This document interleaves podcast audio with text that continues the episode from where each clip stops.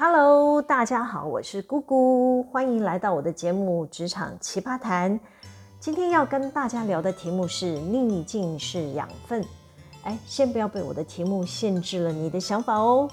今天的内容还是很有趣，请大家要继续听下去。为什么想分享这个题目呢？主要的原因是我曾经带过一位下属 R 小姐，她正在念知名顶大的硕士专班。最近呢，她要准备写论文啦。他的指导教授就给他一个研究方向，大概是探讨职场的主管们遇到了逆境，包括工作中的挫折、事业的低潮、职业倦怠，或是对未来感到无助、迷惘等等。职场主管们都是如何排解或改善这些负面的情绪呢阿小姐第一个就想到我，特地跑来采访我，我感到非常的荣幸，因为在他眼里。我应该就像是吃苦当做吃补的阿信吧。阿信是一部八零年代的日剧啦，描写女主角坎坷的一生。后来阿信这个名词呢，就被台湾人拿来调侃自己的苦命与时运不济啦。没看过这部剧情片的人呢，可以上网搜寻。好啦，回到我与阿小姐共事的这段故事吧。阿小姐呢，很清楚。我常常会被不假辞色的长官修理，也有爱找茬的同事时不时来搅局，但她不曾见过我露出挫折或者是低潮的情绪。或许有看过我短暂的抱怨，第二天呢，我还是精神奕奕的来上班。在他眼里呢，他认为啊，我是个积极果断的行动派，我可以很快从负面的情绪中走出来。所以他希望我能跟他分享，我是不是有什么特别的 people 啊？如何让自己像三 C 电子产品一样快速充饱满满的正能量？他还慎重其事地告诉我，他带着手机要准备录下来。其实啊，我从他给我的题目呢，大概知道他的内心想法。他本来是我管辖的部属，因为有优异的表现，我推荐他担任课级主管。后来我们公司组织有变动嘛，就我们子公司有位总经理，他不喜欢母公司派我掌控他们家的人事权，决定要收回来，由他自己主导。之后呢，这位总经理也找了外面的人资主管进来，打算要来取代我的位置。但这个部门呢，又有很多行政的作业程序，不是外来的人可以在短时间内上手的。那位总经理呢，就钦点了我家表现最优的 R 小姐，他指定要 R 小姐全力配合这位新主管运作。我当下看到他的邮件是有惊到一下啦，但我很快整理了情绪，很平静地告诉那位总经理，我会配合通知他找到的新主管来上班，但同时呢，我也会退出他家的人事管辖工作。阿小姐，我就会照着她的意思安排。当我告诉阿小姐她即将要更换新主管时，她的表情是从惊吓转为无助到迷惘。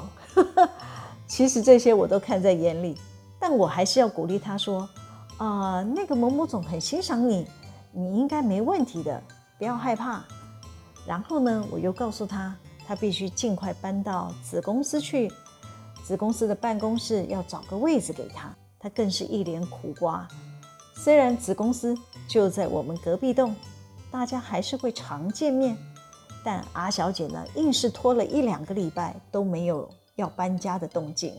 我只好不断的去提醒她说：“我是没有要赶你走了，但是我怕影响你，你的新主管会对你不谅解，尤其是子公司的总经理，我怕你离他太远了，他会误会你。”可能有人听到这里会问：“哎，姑姑姐。”你是被削减势力范围吗？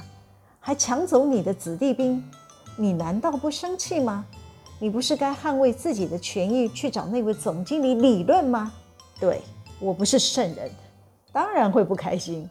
但我的个性不会让自己花太多的时间去纠结这些负面情绪，我会快速整理自己的心情，再站起来重新出发。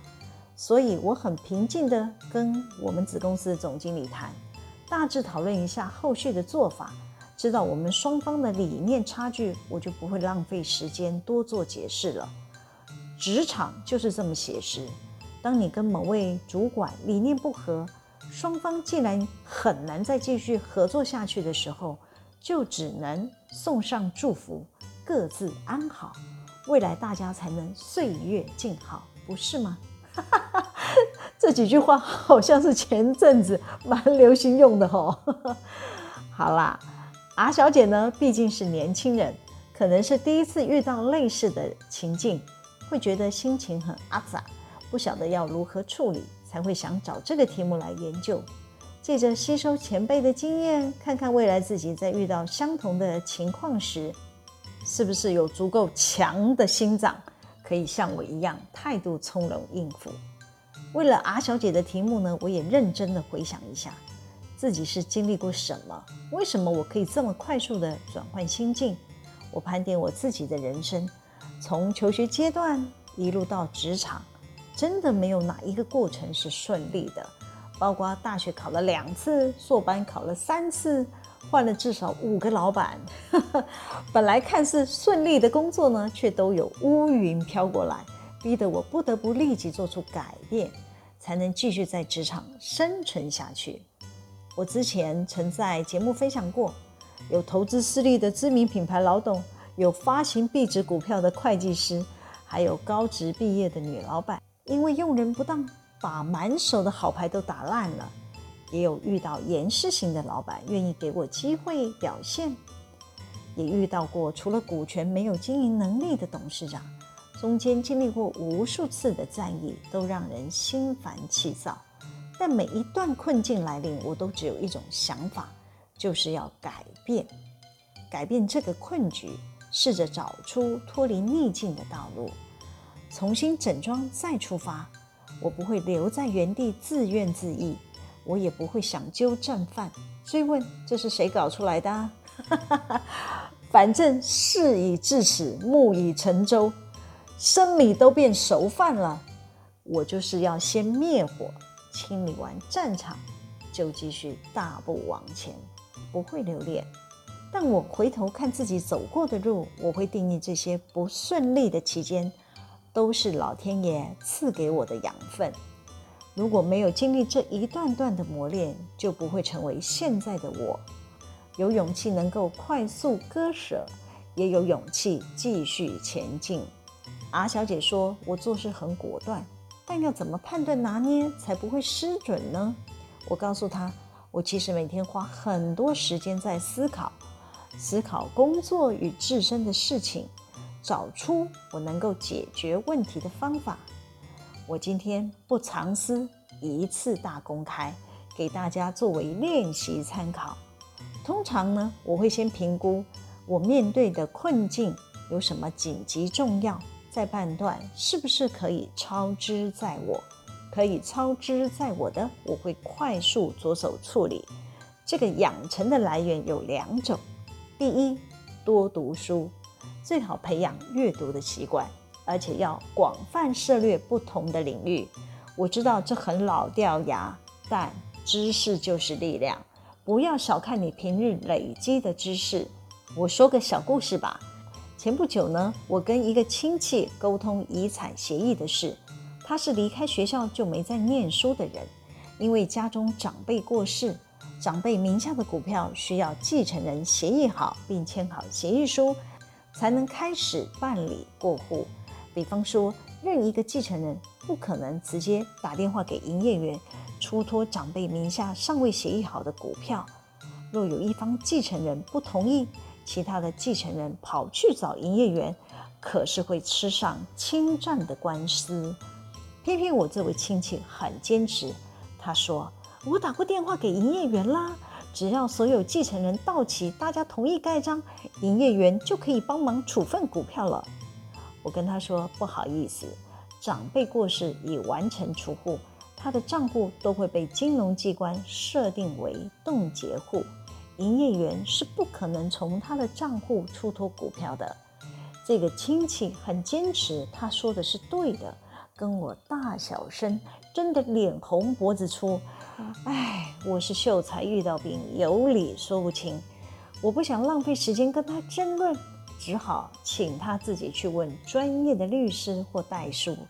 我发现年纪越大，不爱念书的后遗症会更明显，跟不上新时代的游戏规则，会变成老黄灯哦。提醒大家，不想以后被自己的小孩或是晚辈嫌弃，我鼓励大家要保持阅读的习惯，并能持续学习下去。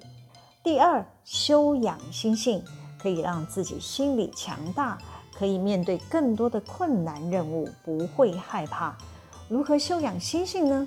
有人是靠挑战困难的运动，比方说桌球小将林昀儒，面对一场场的球赛，必须让自己一关关的度过，中间的训练比赛过程就是很好的修炼。我的方法是有坚定的信仰。我鼓励年轻朋友要有宗教信仰，只要是劝人向善的宗教都可以考虑。练习让自己可以借着宗教的指引，学习无欲无求，可以看淡名利，可以牺牲奉献。正派的宗教都会有经文，我推荐养成每天读念经文的习惯。之前呢，我有许多朋友是信奉基督或者是摩门教。他们每天都会读圣经的某一篇章，从中找到对人生的启发。我自己则是信仰佛教，我是会念地藏经，每天念一个小节。我也是会透过经文找到一些人生感悟。长久念下来，我不敢说有聪明利根，但可以确定内心很平静。遇到逆境，就自然会有智慧处理。如果想要长智慧的朋友，我推荐念宗教的经文，会有不可思议的力量。因为你有了信仰，以前看山是山，看水是水，后来进阶到看山不是山，看水不是水。呃，这其实都是自己想象的啦。好啦，现在呢，我又回到了看山就是山，看水就是水嘛，想那么多干嘛呢？是不是？其实就是心境的转换呢，当下就会有不同的体悟啦。还有啊，我之前也分享过啊，要养成固定运动的习惯，固定健走也可以。运动会让人舒压放松，心情愉快。在职场有什么不开心的事，通通都会变得不重要了。另外，针对不可操控的部分，我是建议随缘啦。我相信老天爷都帮我们找好路了，就跟随心走。没有合作空间的，我就不浪费时间去改变别人的想法。那么有合作机会的，也获得对方的支持，我会竭力贡献，不造进，不强求。总之，职场就是一个修炼场，如何在这里修炼，不被这些世俗繁琐干扰？还能平心静气笑看人生的，才是真正的赢家。好啦，今天先分享到这里。喜欢我们的主题吗？可以帮我留言、按赞、订阅、分享。每周日都会有更新的内容上传哦。FB、IG 会晚一天，请大家要记得追踪我。谢谢大家的收听，我们下次见喽，拜拜。